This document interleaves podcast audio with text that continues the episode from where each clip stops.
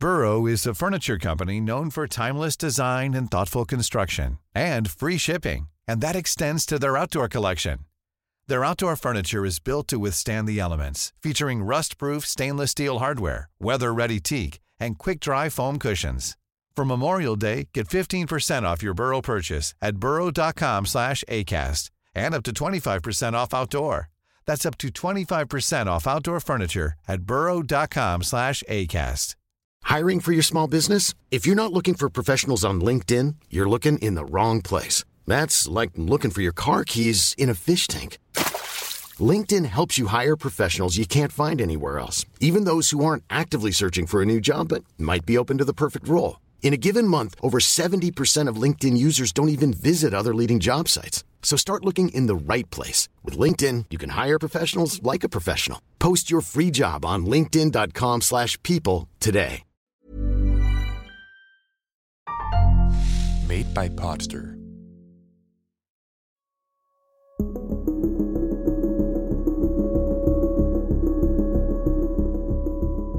Im Jahr 1992 trugen sich viele Ereignisse zu, die im kollektiven Gedächtnis selbst der Menschen geblieben sind, die zu diesem Zeitpunkt noch gar nicht geboren waren. Zu den unvergesslichen Ereignissen jenes Jahres gehören die Wahl des US-Präsidenten Bill Clinton, die Olympischen Spiele in Barcelona und der überwältigende Sieg Dänemarks bei der Fußball-Europameisterschaft, die qualvolle Trennung von Prinzessin Diana und Prinz Charles, die in der Öffentlichkeit ausgetragen wurde, und der Ausbruch des Bosnienkriegs. Und für die Menschen in Brasilien lässt sich auch der Kriminalfall, über den wir heute berichten, in diese Liste einfügen. Ich bin Simon Schriefer und bevor wir mit der heutigen Folge beginnen, möchte ich Sie warnen, dass sie Beschreibungen von Gewalt und Mord an einem Kind enthält.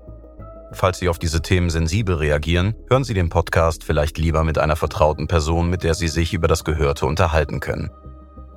Es war der berüchtigste Fall seiner Zeit in Brasilien.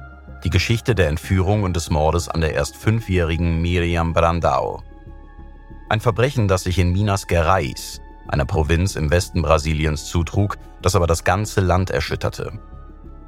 Miriams Mutter, Joselia Brandao, hat diese Geschichte schon sehr häufig erzählt. Eine Geschichte von unfassbarem Leid, die uns schockiert und uns an der Spezies Mensch zweifeln lässt. Um den Sachverhalt, der sich ab dem 22. Dezember 1992 ereignet hat, darzustellen, werden wir uns auf die Worte von Joselia selbst stützen.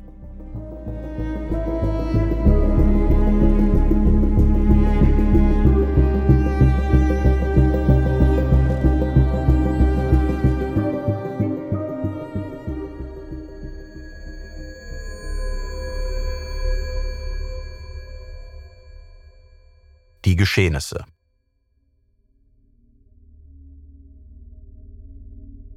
An diesem Tag verließ Joselia um 7.30 Uhr ihr Haus in dem ruhigen Viertel Donna Clara in der Region Pampula von Belo Horizonte, der Hauptstadt der Region. Ihr Ziel war die Apotheke, die sie gemeinsam mit ihrem Mann führte und in der sie selbst arbeitete. Volney Enrique Passos Brandao, Homöopath und damals Joselias Ehemann, blieb zu Hause im Bett, weil er krank war und eine schlaflose Nacht hinter sich hatte.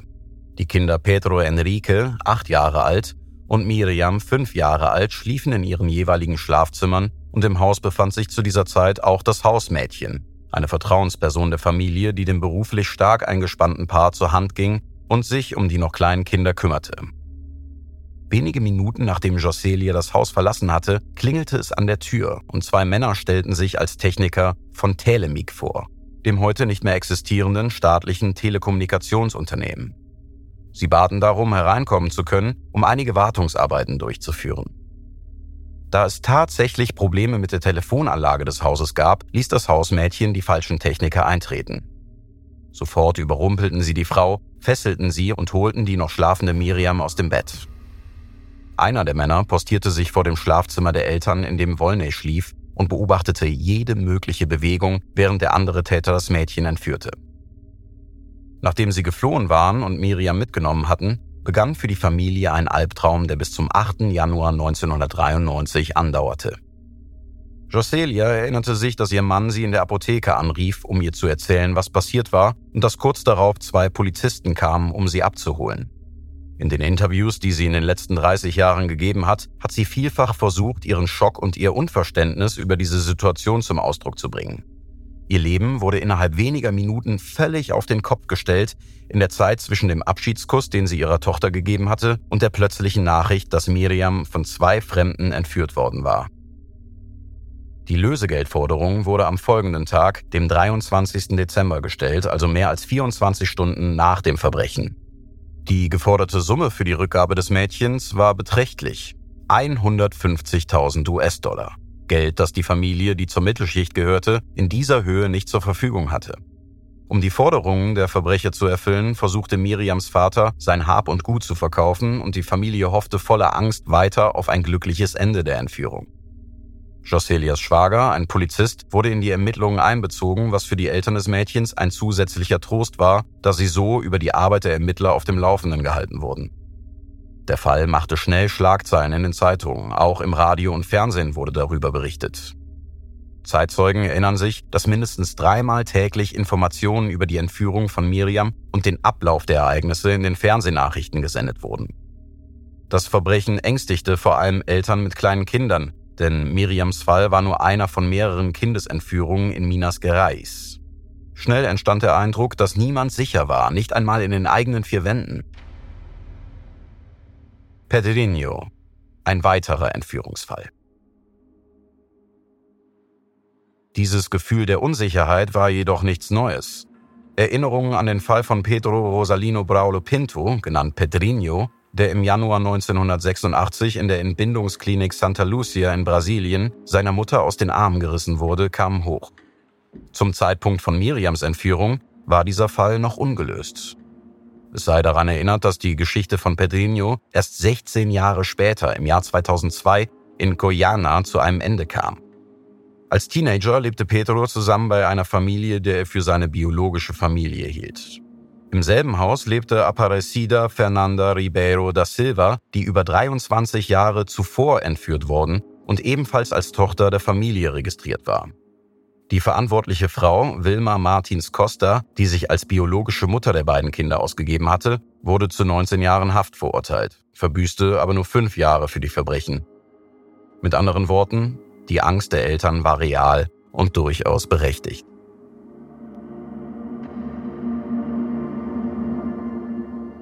Ende der Entführung. Im Fall von Miriam wurden den Entführern bei der Kontaktaufnahme mit der Familie Brandau zur Verhandlung des Lösegelds einige Fragen zu Miriams Tagesablauf und Familie gestellt. Die richtige Beantwortung dieser Fragen würde beweisen, dass das Kind noch am Leben war. Wenn die Entführer also beantworten konnten, welches Geschenk Miriam an ihrem letzten Geburtstag erhalten hatte, oder wie ihre Großeltern hießen oder wie ein kürzlich stattgefundener Familienausflug abgelaufen war, konnte man daraus den Schluss ziehen, dass das Mädchen am Leben war und dass sie es war, die die Antworten auf diese Fragen gab. Dies weckte die Hoffnung, dass alles in Ordnung kommen und sie sicher nach Hause zurückkehren würde. So sehr, dass die Familie bereits ein Fest plante, das bald nach Miriams Freilassung gefeiert werden sollte. Am 8. Januar 1993, so Miriams Mutter Joselia, dem Tag der Lösegeldübergabe, gelang es der Polizei, die Entführer zu identifizieren und schließlich den Ort ausfindig zu machen, an dem das Mädchen gefangen gehalten wurde. Die Männer, die Miriam entführt hatten, waren die Brüder William und Wellington Gontijo Ferreira. Sie hatten sich auf einem Bauernhof in Contagem in Großraum Belo Horizonte versteckt, aber als die Polizei sich Zutritt zu dem Gelände verschaffte, waren die Contijo-Brüder nicht dort. Weder sie noch Miriam noch irgendeine Spur von ihr. Als Joselia jedoch hörte, dass die Polizei die Tortur beendet hatte, war sie sich sicher, dass der sofortigen Rückkehr ihrer Tochter nichts mehr im Wege stand. Sie ging duschen, um sich auf Miriam vorzubereiten. In der Zwischenzeit stellte sich heraus, dass das Kind am Morgen des 23. Dezembers, also am Tag nach der Entführung, ermordet worden war. Alle Fernsehsender berichteten über diese Tatsache, was bedeutet, dass viele Menschen von dem tragischen Ausgang des Verbrechens wussten, noch bevor die Eltern es erfuhren. Burrow is a furniture company known for timeless design and thoughtful construction and free shipping, and that extends to their outdoor collection. Their outdoor furniture is built to withstand the elements, featuring rust-proof stainless steel hardware, weather-ready teak, and quick-dry foam cushions. For Memorial Day, get 15% off your Burrow purchase at burrow.com slash ACAST and up to 25% off outdoor. That's up to 25% off outdoor furniture at burrow.com slash ACAST. Hey, it's Ryan Reynolds, and I'm here with Keith, co star of my upcoming film, If, only in theaters, May 17th. Do you want to tell people the big news?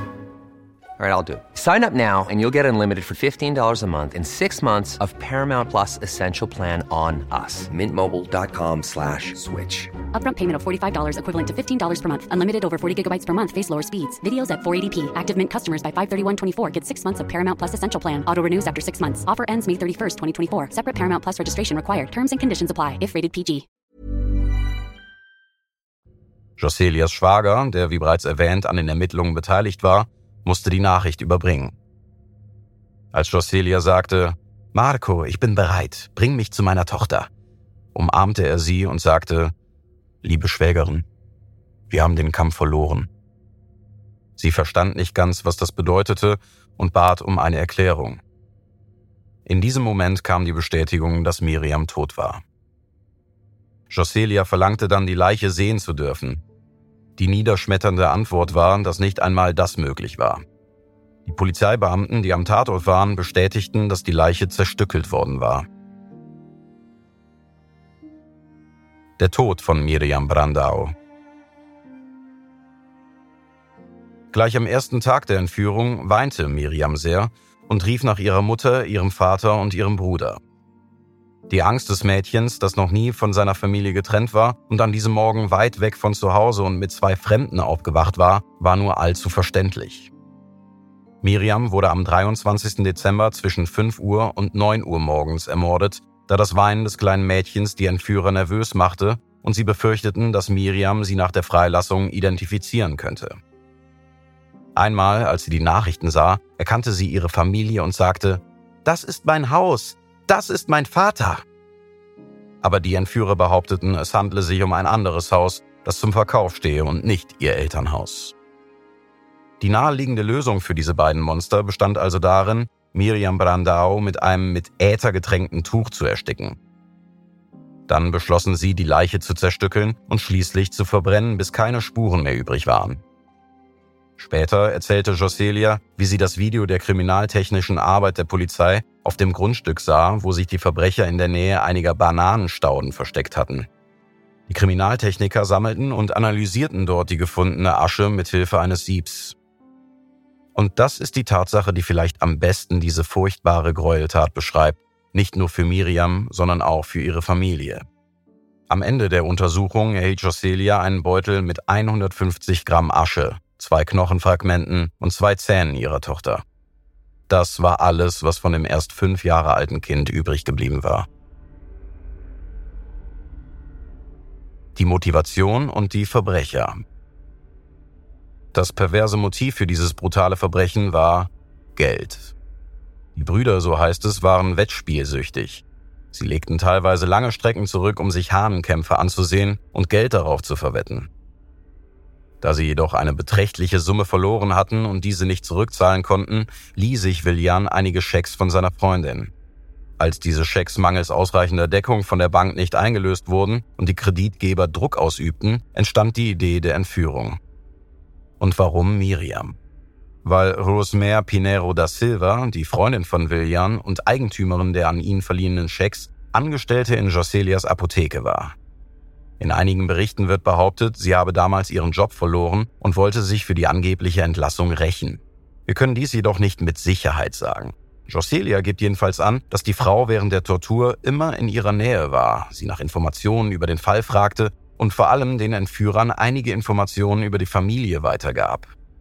Es seien also genau diese von Rosmer weitergegebenen Informationen gewesen, die den falschen Eindruck erweckten, Miriam sei am Leben. Die Mutter sagte, sie habe Rosmer nie verdächtigt, an der Entführung beteiligt gewesen zu sein, vor allem aus drei Gründen. Erstens, das Verhalten der Angestellten blieb normal. Keine Anzeichen von Nervosität oder Verhalten, das Aufmerksamkeit erregen könnte. Zweitens, sie galt als vertrauenswürdige Person, was sogar so weit ging, dass man ihr die Verantwortung für die Kasse der Apotheke übertrug. Drittens, sie war immer freundlich zu Miriam. Wenn das Mädchen in die Apotheke kam, half Rosmer ihr bei den Hausaufgaben und laut ihrer Mutter flocht und frisierte sie Miriams Haare. Als die Brüder zusammen mit Rosmer verhaftet wurden, strömte eine große Menschenmenge vor die Polizeiwache und forderte die Todesstrafe und rief zum Lynchmord an den drei Mördern auf. Sie wurden 1995 vor Gericht gestellt und zu folgenden Strafen verurteilt. Wellington Gontijo Ferreira wurde wegen Erpressung durch Entführung zu 32 Jahren Gefängnis verurteilt. William Gontijo Ferreira wurde wegen desselben Verbrechens verurteilt. Ihm wurde auch vorgeworfen, als Kopf und Anstifter zum Tod des Opfers gehandelt zu haben. Wie wir bereits wissen, erhielt er Vergünstigungen wie eine Entlassung unter Auflagen und ist heute bereits auf freiem Fuß. Rosmer Pinheiro da Silva wurde, obwohl sie zu den Drahtziehern des Verbrechens gehörte und zu 18 Jahren Haft verurteilt wurde, 2001 auf Bewährung entlassen und ist heute eine freie Frau. Offenbar wurde nach den Verurteilungen Berufung eingelegt, denn aus neueren Berichten geht hervor, dass Wellington eine 21-jährige Haftstrafe in der Strafanstalt Nelson Ungria im Bundesstaat Minas Gerais verbüßte und 2003 unter Auflagen entlassen wurde. Im Jahr 2009 wurde seine Verurteilung von Dr. Renan Chavez Carrera Machado, einem Richter am Strafgericht in Contagem, aufgehoben. Joselia Brandao Nach dem Verlust ihrer Tochter gestaltete Joselia ihr Leben neu. Sie trennte sich von ihrem Mann, heiratete wieder und bekam zwei weitere Töchter. Sie engagierte sich in sozialen Bewegungen gegen Gewalt und für Einrichtungen wie Mothers with No Names, einem Netzwerk, dessen Hauptziel darin besteht, einen Austausch zwischen Müttern zu ermöglichen, die den unermesslichen Schmerz und das Leid über den Verlust eines Kindes erfahren haben. Dort lernte Joselia die Schriftstellerin Gloria Perez kennen, die Mutter der jungen Daniela Perez, die ebenfalls im Dezember 1992 ermordet wurde. Gemeinsam kämpften sie für die Bewertung von Mord als niederträchtiges Verbrechen und sammelten in etwa drei Monaten mehr als 1,5 Millionen Unterschriften im Rahmen einer Petition für diese Änderung des brasilianischen Strafgesetzbuches. Die studierte Soziologin gründete das Miriam Brandao Institut und setzte sich unermüdlich für trauernde Frauen und Familien ein, die ein ähnliches Schicksal wie sie erleiden mussten. Es sollte nicht unerwähnt bleiben, dass Miriams Mutter die Sterbeurkunde für ihre Tochter erst 27 Jahre nach dem Verbrechen im Jahr 2015 erhielt. Absurde juristische Verfahren und das Fehlen der Leiche des Opfers führten zu dieser ungewöhnlich langen Wartezeit. Der Vorsitzende der Menschenrechtskommission des brasilianischen Rechtsanwaltsordens in Minas Gerais, William Santos, hat diese Verzögerung durch die Justiz scharf kritisiert. Seiner Einschätzung nach stellt das Fehlen des Leichnams ebenso wie im Fall von Elisa Samudio, die sich 2010 ereignete, kein Hindernis für die Feststellung des Todes und die Ausstellung der Sterbeurkunde dar. Die Richter der Strafgerichte haben die Befugnis, das Verfahren zu beschleunigen und die Freigabe dieses Dokuments zu erwirken, wie es die brasilianische Gesetzgebung vorsieht. Es gibt also Präzedenzfälle, in denen diese Wartezeit fünf oder sechs Jahre gedauert hat. Das ist aber nicht die Regel.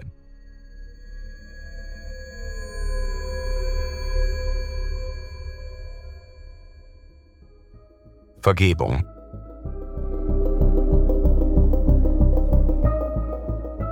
Zwölf Jahre nach dem Verbrechen erklärte Joselia, dass sie den drei Menschen, die Miriam getötet hatten, vergeben konnte.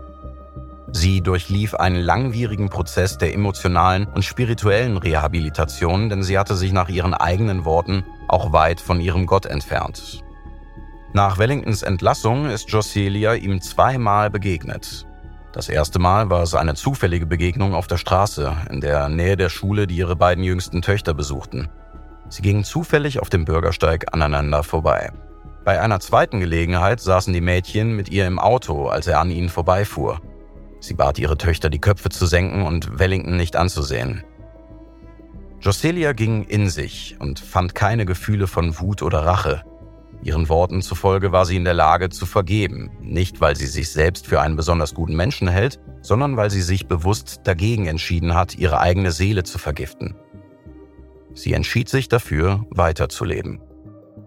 Außerdem hat sie die unerschütterliche Gewissheit, dass Miriam an einem besseren Ort ist als wir Lebenden und dass sie ihre Tochter eines Tages wiedersehen wird. Eine Frage, die ihr immer wieder gestellt wird, betrifft den angeblichen Sinneswandel von Wellington, der jetzt evangelischer Pastor ist. Joselia sagt, dass sie durchaus an spirituelle Bekehrung glaubt und dass dies der Weg ist, den alle gehen sollten, die einst von der Dunkelheit umhüllt waren und das Böse praktizierten, so wie die drei, die für Miriams Tod verantwortlich waren.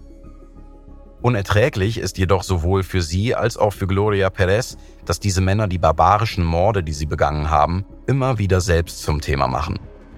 Solche Aussagen über die Gräueltaten an unschuldigen Kindern sind ein Affront gegenüber den Opfern und ihren Familien.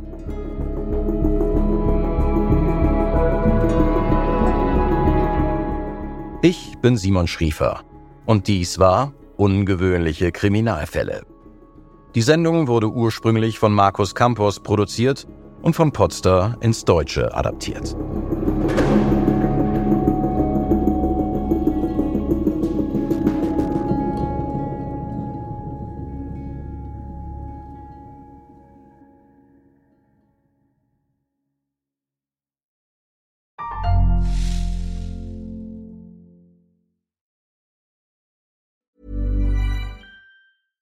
Hey, it's Paige DeSorbo from Giggly Squad. High quality fashion without the price tag. Say hello to Quince.